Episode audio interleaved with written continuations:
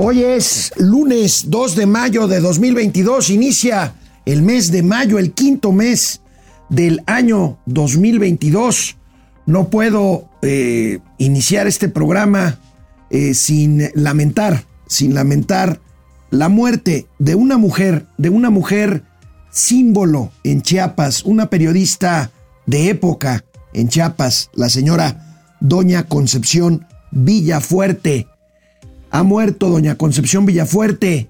Es la mamá de un entrañable amigo nuestro, Amado Avendaño. Amado Avendaño, un abrazo, querido Amado. Eh, más allá, más allá del legado que tú representas y el resto de la familia, doña Concepción fue en sí misma todo un símbolo del periodismo allí en San Cristóbal de las Casas, en Chiapas. Nuestras condolencias a toda la familia eh, eh Avendaño Villafuerte y que en paz, que en paz descanse Doña Concepción. Bueno, no habrá remanente del Banco de México este año otra vez, ya son varios años consecutivos los que no le entrega un remanente al gobierno federal. Recordaremos pues el episodio del año pasado en cuando el presidente López Obrador pues le reclamó de alguna forma al gobernador del Banco de México, entonces Alejandro Díaz de León, que no hubiera este recurso adicional para las arcas nacionales. Analizaremos los ingresos públicos. Les decíamos el viernes al terminar el programa que estaban saliendo los datos de finanzas públicas y deuda del eh, primer trimestre de 2022. La Comisión Federal de Electricidad pierde un dineral el año pasado. Vamos a ver cuánto. Y bueno, parece que este primer trimestre recupera algo, ganó algo este primer trimestre del año. Se los dijimos. Por decreto, el gobierno federal piensa en las próximas dos o tres semanas reducir las operaciones en el Aeropuerto Internacional de la Ciudad de México a fin de llevar operaciones a, al Aeropuerto Internacional Felipe Ángeles, a Santa Fantasía, al aeromuerto, a Santa Fantasía. Vamos a ver, vamos a ver esta, esta nota. Y bueno, tendremos también los gatelazos de inicio de semana, 2 de mayo. Muchísimas gracias por todos los mensajes que recibí el día de ayer, 1 de mayo. Muchísimas gracias. Empezamos. Momento financiero. Esto es Momento Financiero. El espacio en el que todos podemos hablar. Balanza comercial. Inflación. Evaluación. Tasas de interés. Momento Financiero. El análisis económico más claro. Objetivo y divertido de Internet. Sin tanto choro. Sí. Y como les gusta. Peladito y a la boca. ¡Órale! ¡Vamos, réjete bien! Momento Financiero. Bueno, pues por quinto año consecutivo, Banco de México no reporta remanente por operaciones cambiarias lo cual supondría, de haber habido estas, estos remanentes, un ingreso extra para el gobierno federal. Veamos la nota, recordemos. Recordemos que estos recursos surgen de la revaluación de las reservas internacionales por variaciones de tipo de cambio. Ya era esperado por la Secretaría de Hacienda y Crédito Público ante la fortaleza del peso, no hubo mayores variaciones cambiarias y por lo tanto se queda el gobierno sin estos recursos extras. Eh, vamos a ver cómo se han comportado estos remanentes cambiarios de las reservas internacionales del Banco de México. Fíjense, ahí tenemos cuando, cuando en 2016 hubo 321 mil eh, millones de pesos por cuestiones de variación cambiaria que le reportó en, este, en estos remanentes al Banco de México que se tienen que reportar en abril del año siguiente del ejercicio a la tesorería de la federación. De ahí vinieron pues de...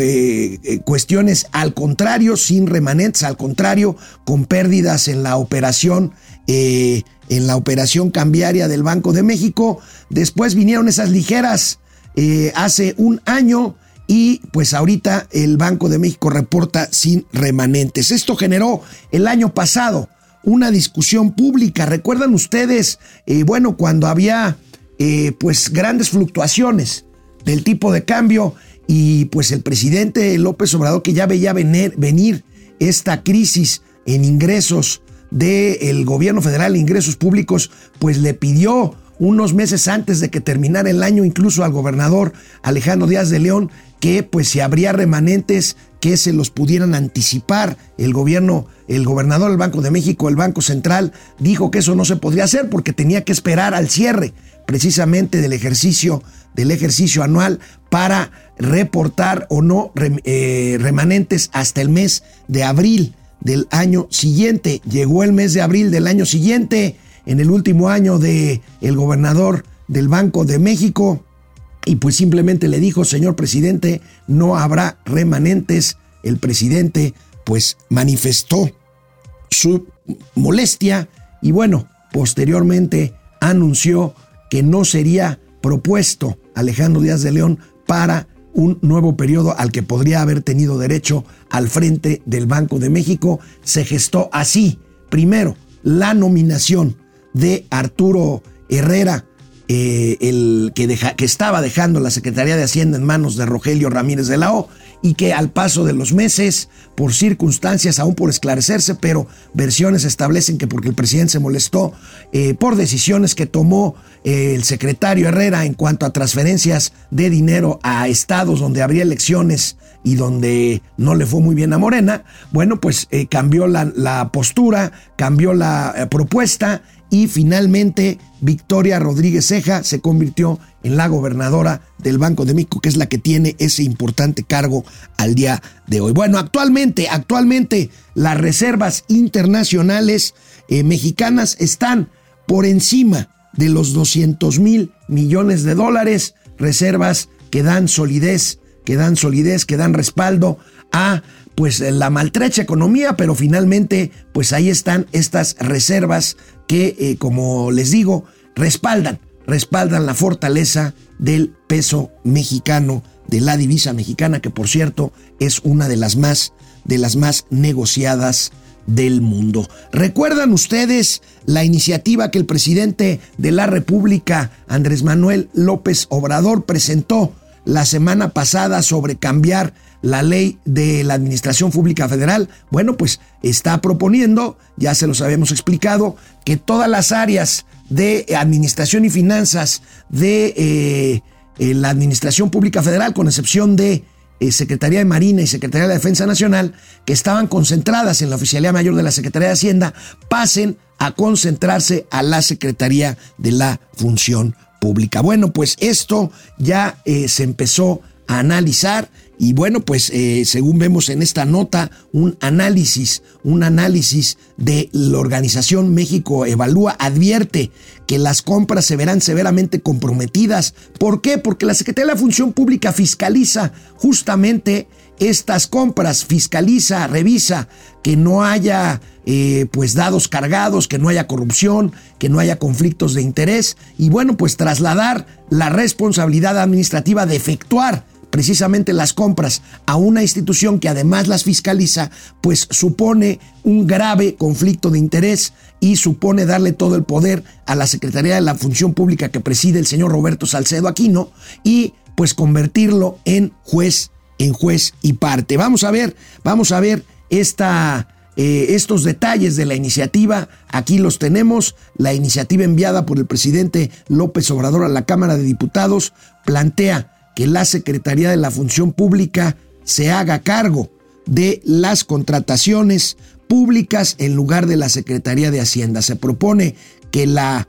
Secretaría de la Función Pública precisamente esté a cargo de todas estas contrataciones, con excepción de Defensa, de Defensa Nacional, Marina, Pemex y la CFE, y participe en negociaciones internacionales de compras del sector Bueno, pues aquí está este tema que está en la Cámara de Diputados, no requiere una mayoría constitucional, por lo cual podrá ser aprobada esta iniciativa. Esta iniciativa podrá ser aprobada en cualquier momento. Bueno, ahorita, ahorita no, porque no hay periodo ordinario de sesiones. Probablemente pase en el próximo periodo ordinario o aunque también se ve muy difícil que así suceda, haya un periodo extraordinario de sesiones en este receso legislativo de la legislatura de la legislatura vigente. Y bueno, pues el viernes la Secretaría de Hacienda presentó presentó el informe trimestral de Finanzas Públicas eh, de correspondiente precisamente enero, marzo. Y bueno, a pesar de lo que les di en ese momento que me estaba llegando el viernes,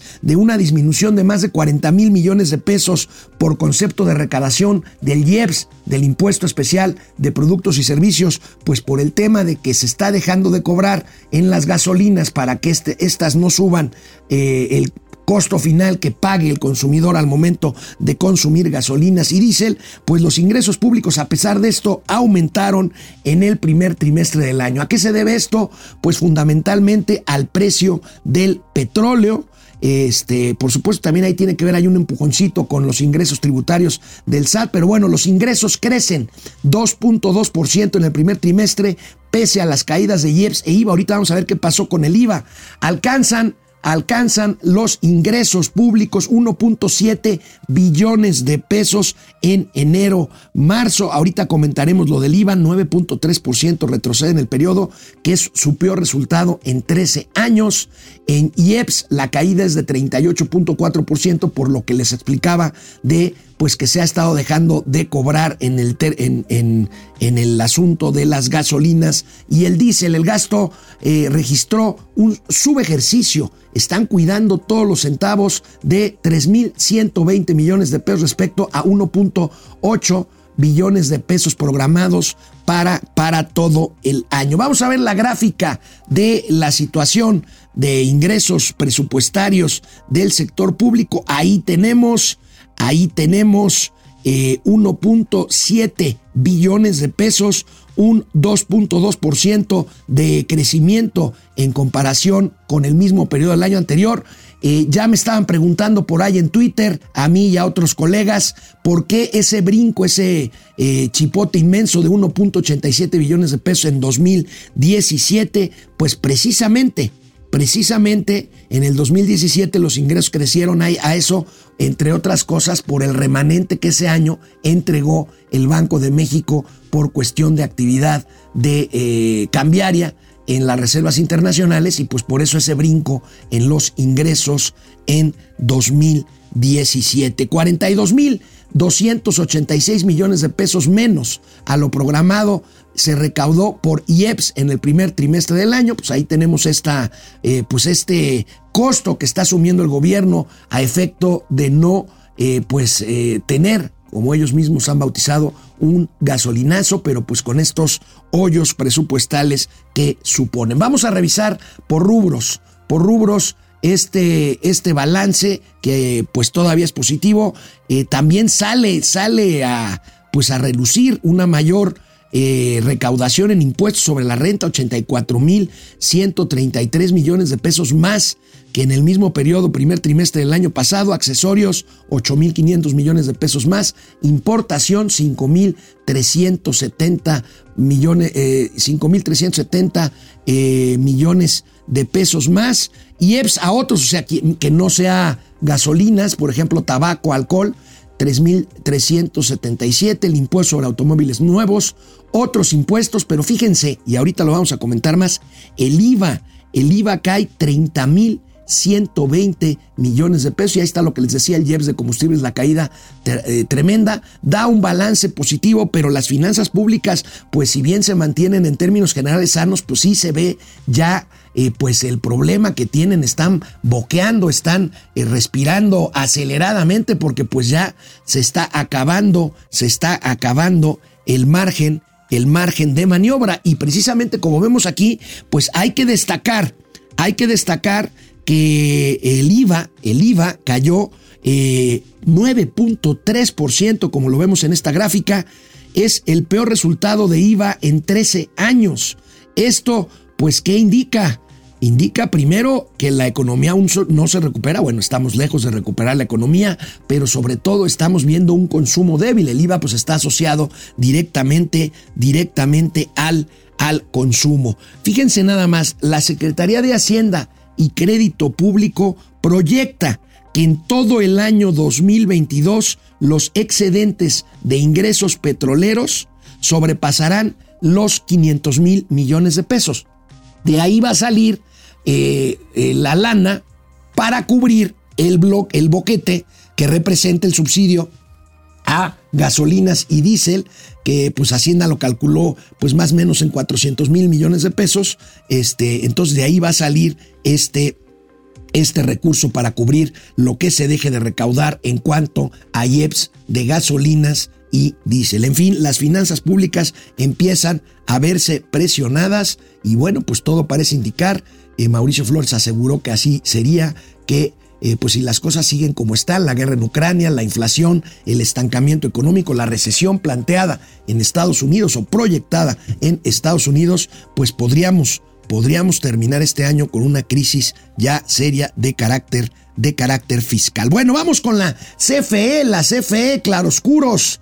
La CFE, vaya, al presentar sus resultados definitivos, ajusta, ajusta sus pérdidas ya reportadas y bueno, pues finalmente las pérdidas quedan para el año pasado 2021 en 106 mil millones de pesos. Vaya que pierde dinero la Comisión Federal de Electricidad. Aquí tenemos eh, el comportamiento. Este, bueno, pues este, crecen ingresos, pero también crecen costos y por lo tanto, pues la pérdida se ubica en 106 mil millones de pesos. Un barril sin fondo aunque en el primer trimestre, debo decir, la empresa eléctrica presenta ya en este año una utilidad de 800, de 8.700, perdón, millones de pesos. Veamos el cuadro, el estado de resultados ya de este año, del primer trimestre. Ahí tenemos los ingresos caen 11.3%, el resultado de operación crece 200% y bueno, pues tenemos ahí un, una utilidad, una utilidad neta de 123 eh, eh, comparada con, con el trimestre del año anterior, 8.700 millones de pesos, pues yo no creo, bueno, no, no creo. Estoy seguro que esto no representa que la CFE haya por ello brincado, brincado este, este concepto eh, mal entendido de eh, que puede por sí sola obtener e invertir los recursos que se necesita para proveer de electricidad en forma suficiente y oportuna a toda, a toda la República Mexicana. Ni siquiera, ni siquiera quemando el combustorio y el carbón que tienen por ahí, ni siquiera está visto, y aquí lo hemos pues defendido y razonado y argumentado de que eh, pues en estos tiempos lo que hace falta es una política eléctrica que fomente la competencia, que fomente despachar energía más barata y más limpia y que fomente que la CFE sea un participante del mercado, pero que haya instancias eh, regulatorias e instancias autónomas que aseguren la competencia y por lo tanto las mejores condiciones de precio y de servicio en materia eléctrica. Vamos a hacer la primera pausa del eh, programa de hoy para ver los comentarios que nos están mandando. Muchísimas gracias, regresamos. Bueno, pues ¿cómo están todos, todas? Este, eh, eh, nuestros, nuestras, nuestros amigues de Momento Financiero. José Manuel González Ochoa, saludos tío Ale, gracias José Manuel. Juan Ramón no, felicidades Alex y un abrazo Amado Bendaño. Gracias Juan Ramón. Nosotros también le mandamos un abrazo al buen Amado. Andrés Rangel, mis condolencias, Amado y familia, muchas gracias. Antonio G. Alcaraz, buenos días. Fi Financieros, felicidades por tu cumpleaños, tío Alex, muchísimas gracias. Antonio, Eloy Pablos, buenos días. Alguien se preocupa por los muertitos por falta de medicamentos, no solo de los enfermos de cáncer, sino de todas las enfermedades por las cuales no han dado los medicamentos necesarios. Bueno, vaya, ahorita vamos a ver, híjole, los gatelás, un tema muy, muy, este, muy muy lamentable del Hugo López Gatel en el Día del Niño. José Eduardo Meneses Cruz, saludos Alex, triste la partida de Doña Concepción, muy triste, muy triste, una gran señora, una gran dama. Claudia Hernández, saludos tíos, han salido muchas aplicaciones para obtener tarjetas de crédito y débito. ¿Qué tal legales son? Ten cuidado Claudia, este, digo, hay, hay algunas eh, plenamente eh, legales, habría que checar en las letras chiquitas si están reguladas, qué tipo de sociedades son. La mayor parte son sofomes, este, sociedades financieras de objeto múltiple y hay que ver si están reguladas por la Comisión Nacional Bancaria y de Valores. Francisco García, buen día. Ahora sabemos por qué están vacunando por todos lados. Cientos de vacunas están por caducar. Sí, es cierto, es cierto. Eliseo Hernández Martínez, buenos días a todos. Un abrazo, amado y familia. Muchas gracias. Qué orgulloso se sentía amado a Vendaño de su madre. Dice Betty me consta, me consta, era, eh, era este, un, una gran admiración, un gran amor el que le profesaba Amado a su mamá, a doña Conchita, a doña Concepción. De Frog, ya no hay varo, el gobierno quiere sacar feria de cualquier cosa por arte de magia, así no son las cosas, pues no, así no son. Daniel González, saludos a Pituca y Petaca y a su poquita audiencia también. Ráfaga Martínez, buen inicio de semana al litio y uranio de las finanzas. Claudia Rosas Rosa González, buen día, feliz inicio de semana y mes igualmente. Claudia Chica Pérez, hola, hola chica. María del Carmen, Quero Gómez, mi más sentido pésame amado por su mami, doña Conchita. Este, aquí se los transmitimos. Chica Pérez, acá la escucha. Cruz Omar Gutiérrez Chávez, saludos desde San Miguel de Allende. Daniel Chávez, saludos maestros financieros. Lamentable la pérdida de una gran periodista, deseando la pronta designación al buen amigo amado y a toda su familia. El periódico el periódico el Tiempo de San Cristóbal de las Casas, que se hizo mundialmente célebre cuando el levantamiento del STLN allá por 1994-95. Texcoco 275 en Santa Fantasía, a la 4 usted se le atragantan dos leyes, la ley de gravedad y la ley de la oferta y la demanda. Bueno, vamos a ver, este, eh, ¿quién más? Carlos González, DDC, saludos, Standard Poor's de las finanzas. María Royes, un abrazo muy fuerte, amado, y toda su familia. Arlequín 69, qué bueno que no están cobrando IEPS, no se les olvide que reciben más de IVA, pues está indexado. Este, pues sí, sí, sí, sí. Este, mm, esto es mucho más complejo, ya lo comentaremos Arlequín 69, o sea, fundamentalmente no se está cobrando el IEPS para mantener el precio final al consumidor eh, abajo. Eh, es una medida para mi gusto populista porque además estás financiando a los que tienen coche. Ahora, tú dirás, si no sube la gasolina, no sube la inflación, la inflación de todos modos está subiendo. Entonces esto no es un elemento antiinflacionario. Gustavo Velasco, qué noticia tan repentina, comunidad, me ha sentido pésame para Amado. Simil 4, muy buen día Alex, y el Chairo de Closet volvió a querer el torito, efectivamente, no es falso, pero se exagera. Por cierto, de ausentes, ¿qué se sabe de la conferencia entre el presidente Biden y el Tartufo? Bueno, pues lo comentamos ya, Simil 4, este... Eh, pues bueno, eh, eh, duró cincuenta y tantos minutos. Eh, los gringos fueron muy cuidadosos al salir a decir su, su statement, su posición. La vocera del presidente Biden dijo que no se había tratado de una presión al gobierno mexicano para que ejerza sanciones en contra de Rusia, lo cual quiere decir que sí se trató ese tema y que sí lo presionaron. Pero bueno, aquí el juego está un poco en que seguramente el presidente de la República veremos sus acciones a tomar pronto, pero el presidente Biden no quiere meterse en una confrontación por lo menos pública, por lo menos pública con él. Esta mañana, esta mañana el presidente de la República insistió en su mañanera que le pidió al presidente Biden que Venezuela y Cuba estén presentes en el Foro de las Américas, en la Cumbre de las Américas, cosa a la que por supuesto esto sea, perdón, se ha negado consuetudinariamente el gobierno, el gobierno de los Estados Unidos. Vamos a seguir con la información, vamos con mi columna, ¿de qué escribió hoy? Bueno, pues se ha escrito muchísimas letras, muchísimas palabras, muchísima tinta se ha derramado en torno a la propuesta de reforma electoral que presentó el presidente de la República en el último día de sesiones del periodo ordinario de la Cámara de Diputados. Bueno, yo no fui la excepción y bueno, titulo mi texto El voto cuenta. ¿A qué me refiero? ¿A qué me refiero? Los votos cuentan. Eh, finalmente, el presidente de la República pues quiere con esta iniciativa, no va a pasar, pero esta iniciativa plantea fundamentalmente la desaparición del INE. Y a mí me parece, y lo comento en mi columna, que pues eh, con todo y que el presidente de la República Fíjense, ganó la jefatura de gobierno de la Ciudad de México en el 2000. Luego estuvo a punto de llegar a Los Pinos, a Palacio Nacional, en el 2006. Que se crean otros, yo no, el cuento de que hubo fraude en 2006. Pero el presidente, por su necedad, por su soberbia, pues perdió finalmente las elecciones que las tenía ganadas y las tenía en la bolsa. Él alega fraude. No hubo fraude.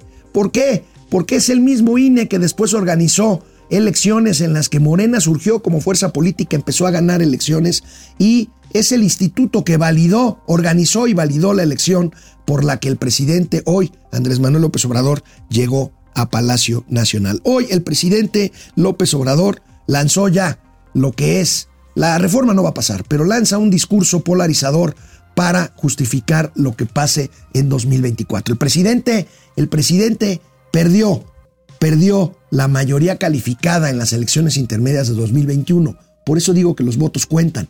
¿Por qué cuentan? Porque esos votos que le quitaron la mayoría calificada de tres cuartas partes de los diputados a Morena impidió que se aprobara la reforma eléctrica, esa por la cual ahora nos tachan de traidores a quienes no estamos de acuerdo con ella. Los votos cuentan y los votos deben seguirse contando bien. Por lo pronto, el presidente dobla su apuesta y se lanza a un volado. Si gana, si gana, mantendrá el poder.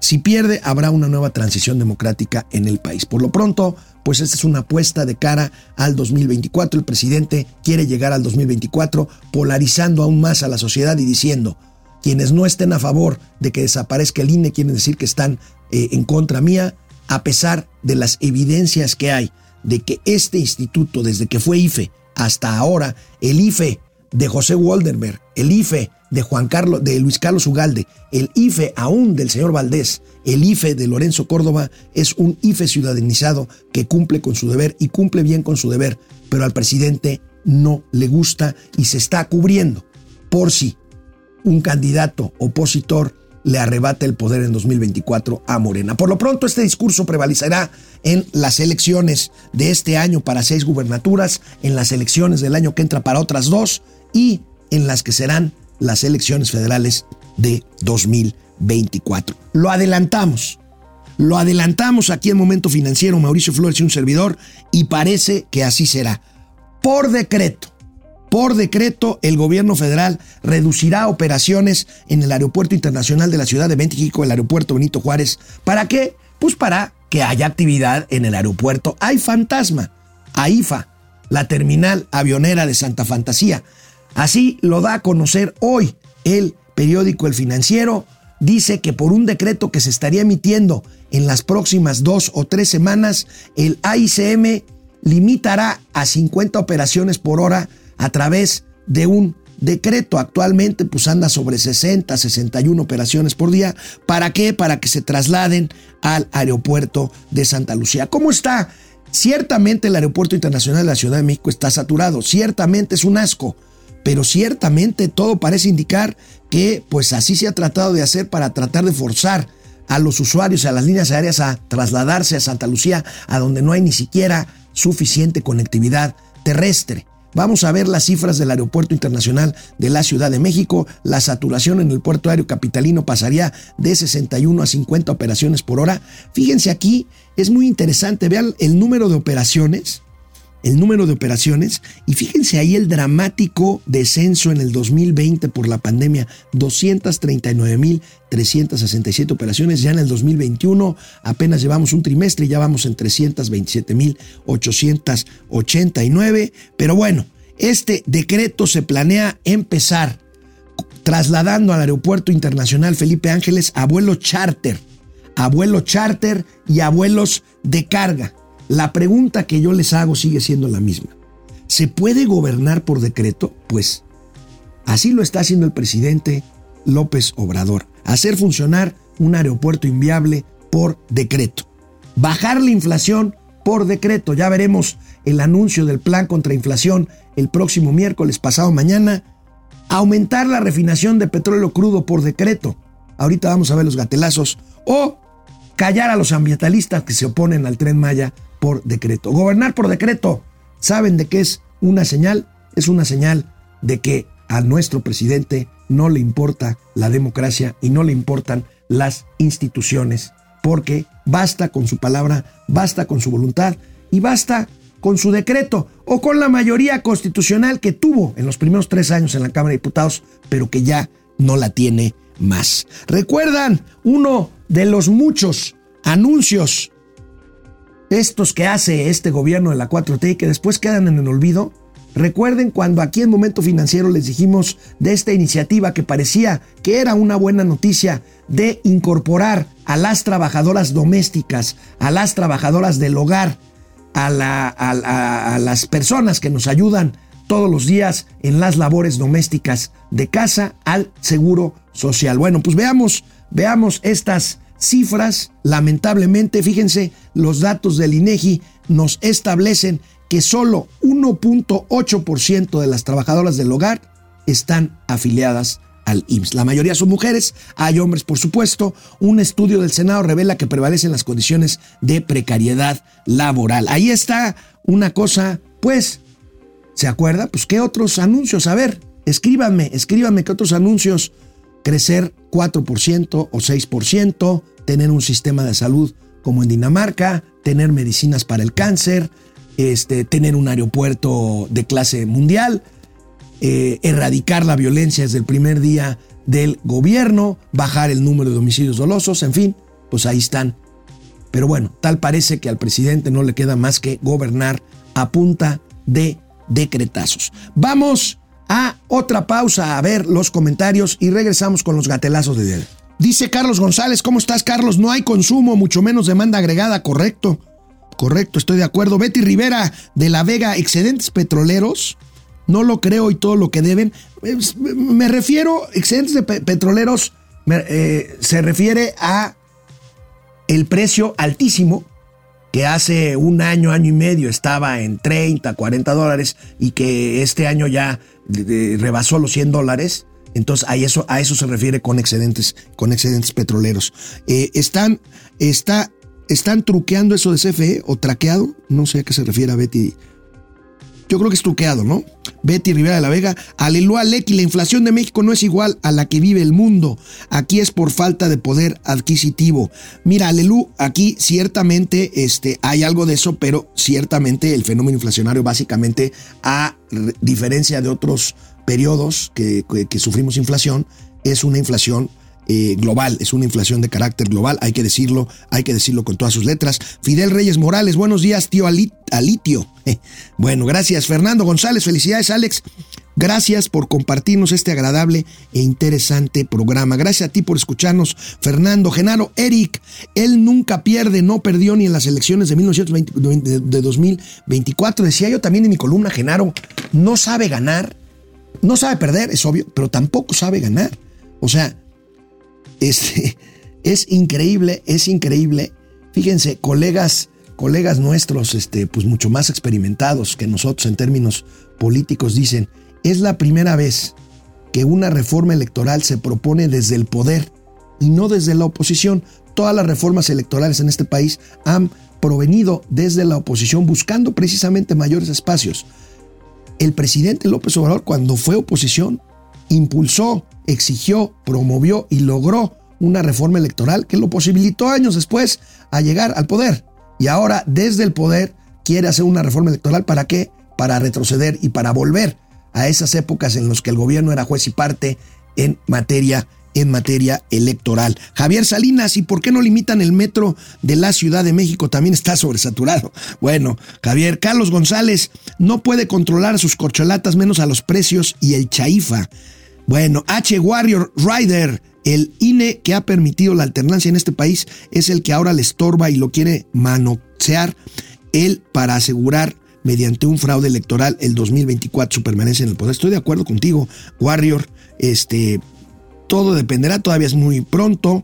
Pero bueno, vamos a ver. Padre en la análisis superior, Bartlett y López quiebran a la CFE, pierde 106 mil millones de pesos en 2021 y la peor pérdida de su historia. Y esto después de haber obtenido resultados netos positivos de 2016 a 2019, ¿es correcto? Ellos son los que están destruyendo a la empresa productiva del Estado. Alexandro Cortés, buenos días a los tíos financieros, excelente inicio de mes. Fer Rangel, ¿y el hotel del aeropuerto también está acabado por decreto? Pues pues sí, pues ya, ven que el presidente dijo, me voy a ir a quedar ahí. Luego dijo, no, no, no, mejor no. Es que resulta que ni ahorita se podría quedar ahí, ni él ni nadie. El hotel del aeropuerto Felipe Ángeles no está terminado, como algunas otras cosas de la terminal aérea, algunas otras muchas cosas de la terminal aérea. Ana Cadena, desmilitarizar, libertad de prensa, educación como Europa y todo está peor. Saludos, saludos a este excelente programa. Gracias Ana, ya me ayudaste, pues con estas, con estas buenas intenciones que hay ejemplos sobran en este, en este gobierno. Como hemos dicho, quizá el único logro visible en este gobierno ha sido el tema de los salarios mínimos, cuyo aumento ya fue materialmente eh, pues exterminado, eh, completamente neutralizado por los índices inflacionarios. Bueno, pues muchas gracias por los mensajes que nos siguen llegando. Vamos a los gatelazos de hoy lunes 2 de mayo. Bueno, pues vamos con los gatelazos. Ahora que es lunes 2, no, lunes 2 de mayo. Aquí tengo 1 de mayo, no, 1 de mayo fue ayer. Este, empezamos con los gatelazos, si les parece, antes de entrar a otras grillas, con el buen Champ, su pieza, su pieza de fin de semana.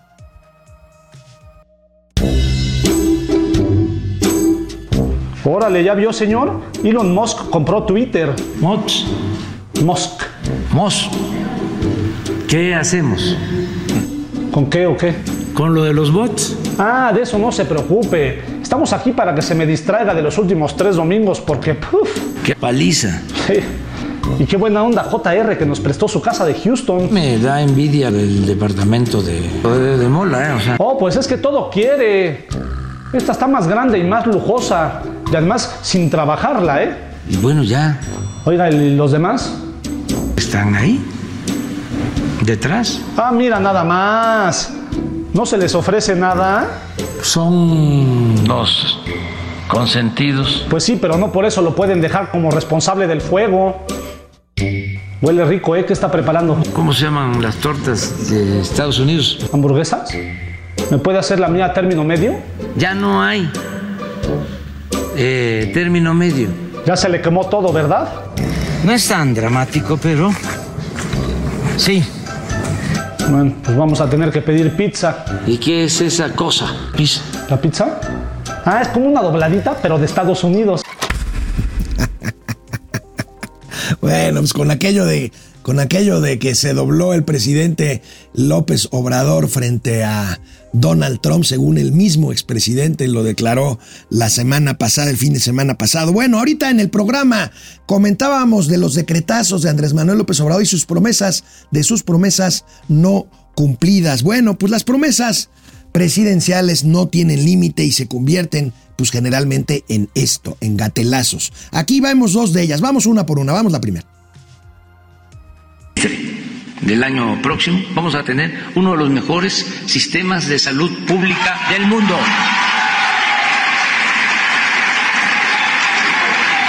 Con buenas instalaciones, centros de salud, hospitales, equipados, con médicos, con especialistas, con atención los fines de semana, que también se enferma la gente con atención las 24 horas, con todos los medicamentos y de manera gratuita.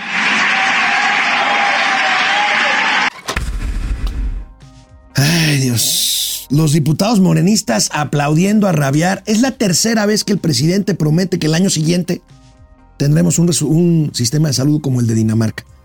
Ha llegado el año siguiente y seguimos de, de mal en peor.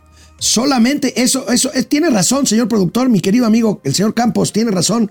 Lo bueno es que solamente lo va a eh, poder prometer cinco veces. Le faltan dos, le faltan dos. Y bueno, los medicamentos no llegan. Y, con todo respeto, señor presidente, esto de la atención a los fines de semana, ¿saben quién lo, sabe, ¿saben quién lo instrumentó en el IMSS? El gobierno anterior, cuando estaba Enrique Peña Bebé se instrumentó el tema de las atenciones y las intervenciones quirúrgicas no urgentes el fin de semana en el IMSS. Bueno, tenemos aquí otro gatelazo presidencial. Es que no tiene límite y esta tampoco la va a cumplir y también ya la había prometido. La última refinería que construyeron los neoliberales, o sea, fue la de Salina Cruz hace 40 años que no hacían una refinería porque ellos eh, decidieron vender petróleo crudo y comprar las gasolinas. Esa fue la política del periodo neoliberal. Es como si vendiéramos naranja y compráramos jugo de naranja. Ahora es distinto. Ahora vamos a procesar toda nuestra materia prima. Ya el año próximo ya vamos a dejar de comprar la gasolina en el extranjero. Vamos a ser autosuficientes.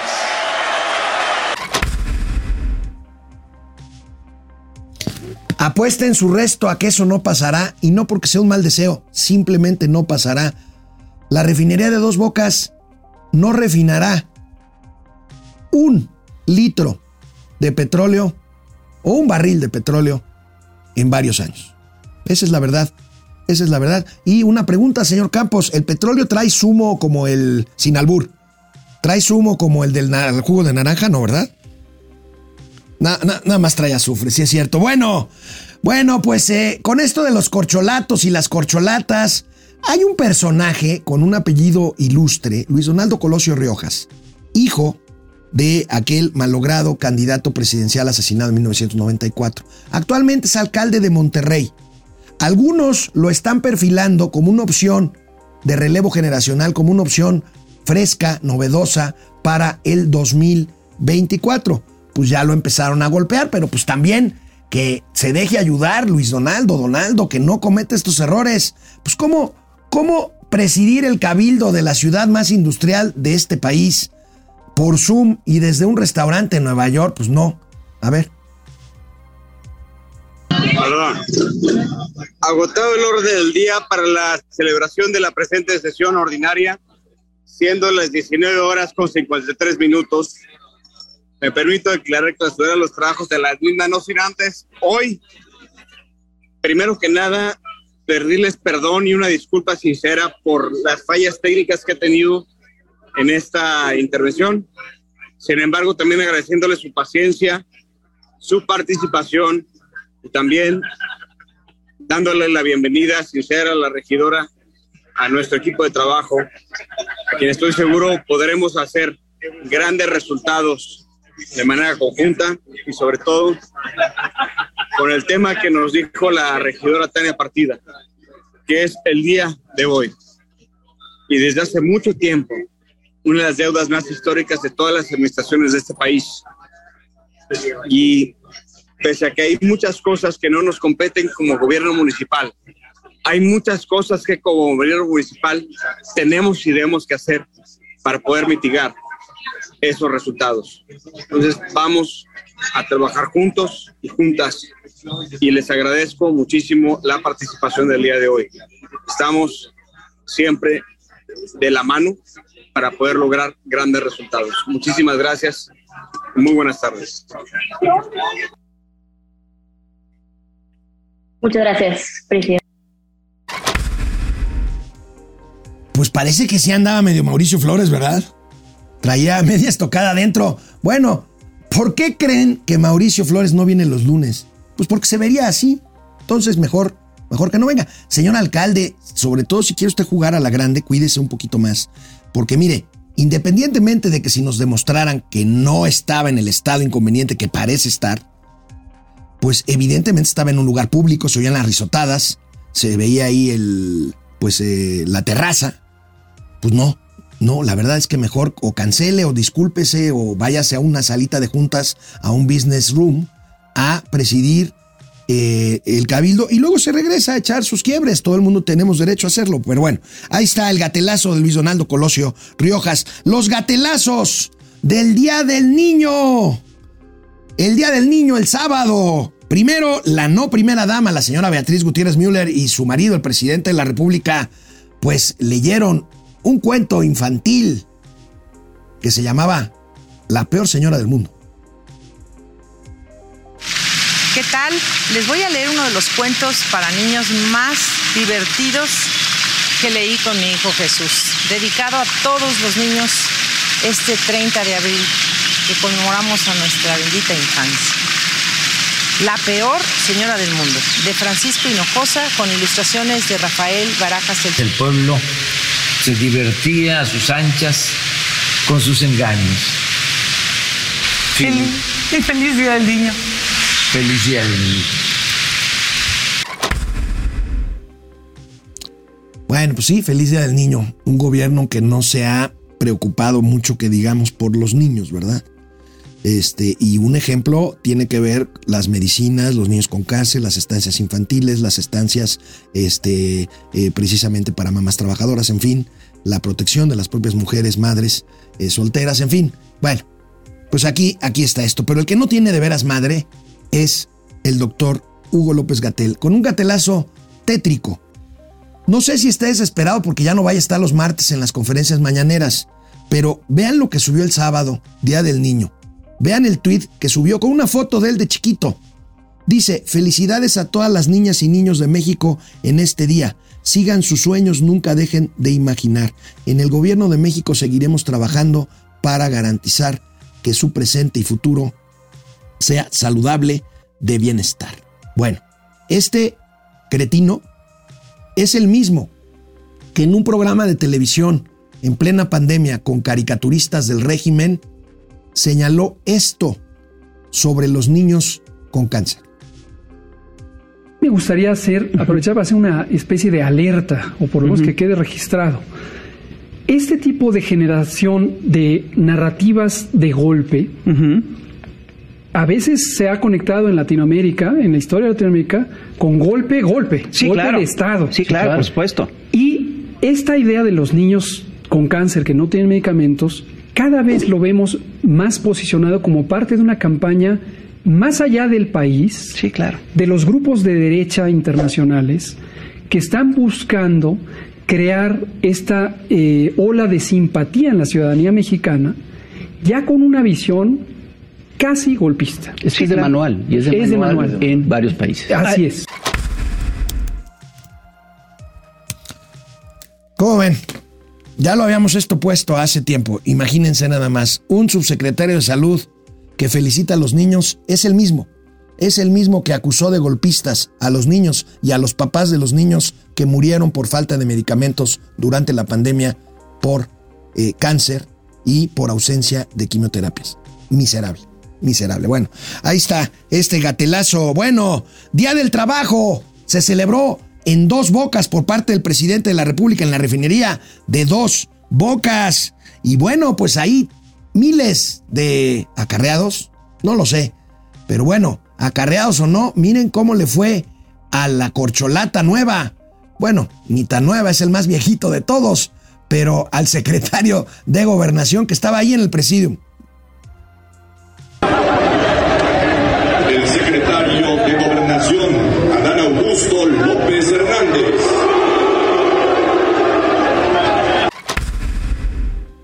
No, bueno, si no pasó la prueba en su propia tierra, se ve complicado que pase otras el señor Adán Augusto eh, López Hernández. Y bueno, el papá de Checo Pérez, el diputado de Morena, el señor Antonio Pérez Garibay, pues simplemente se volvió loco. Yo no los voy a negar y en política no voy a negar a ninguno de mis amigos. Los presidentes de México que viven cuando van a Guadalajara se quedan a dormir en mi casa. Este es el momento de la construcción. Entonces, si yo supiera, y hay algo que me dijo increíble Andrés Manuel, grábense bien esto. Toño, tú estás aquí por quien tú eres. No sudes gripas ajenas. Yo voy a continuar. Yo soy soldado del presidente. Continuaré mi proyecto de la mano del presidente. Y te voy a ser sincero también. Sé acatar órdenes. Si el presidente me baja, me bajo voy a respetar la decisión del presidente, pero yo voy a trabajar por lo mío. Si el presidente me dice es fulano, sutano, mangano, lo voy a respetar.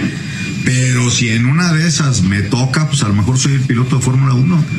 Y en este país, que te quede bien claro y ponlo con letras grandes, en este país es más fácil ser presidente de México que piloto de Fórmula 1 mexicano. Mucho más fácil, ¿eh?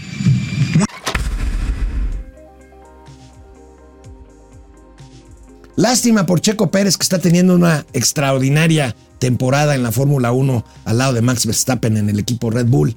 Bueno, pues ahí está, es más fácil ser presidente de México que piloto de Fórmula 1.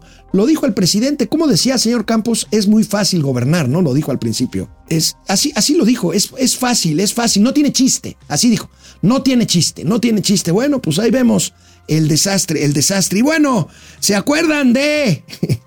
¿Se acuerdan de la carrerita que se echó Claudia Sheinbaum ahí detrás del presidente y del enuncio eh, apostólico, pues para salir en la foto?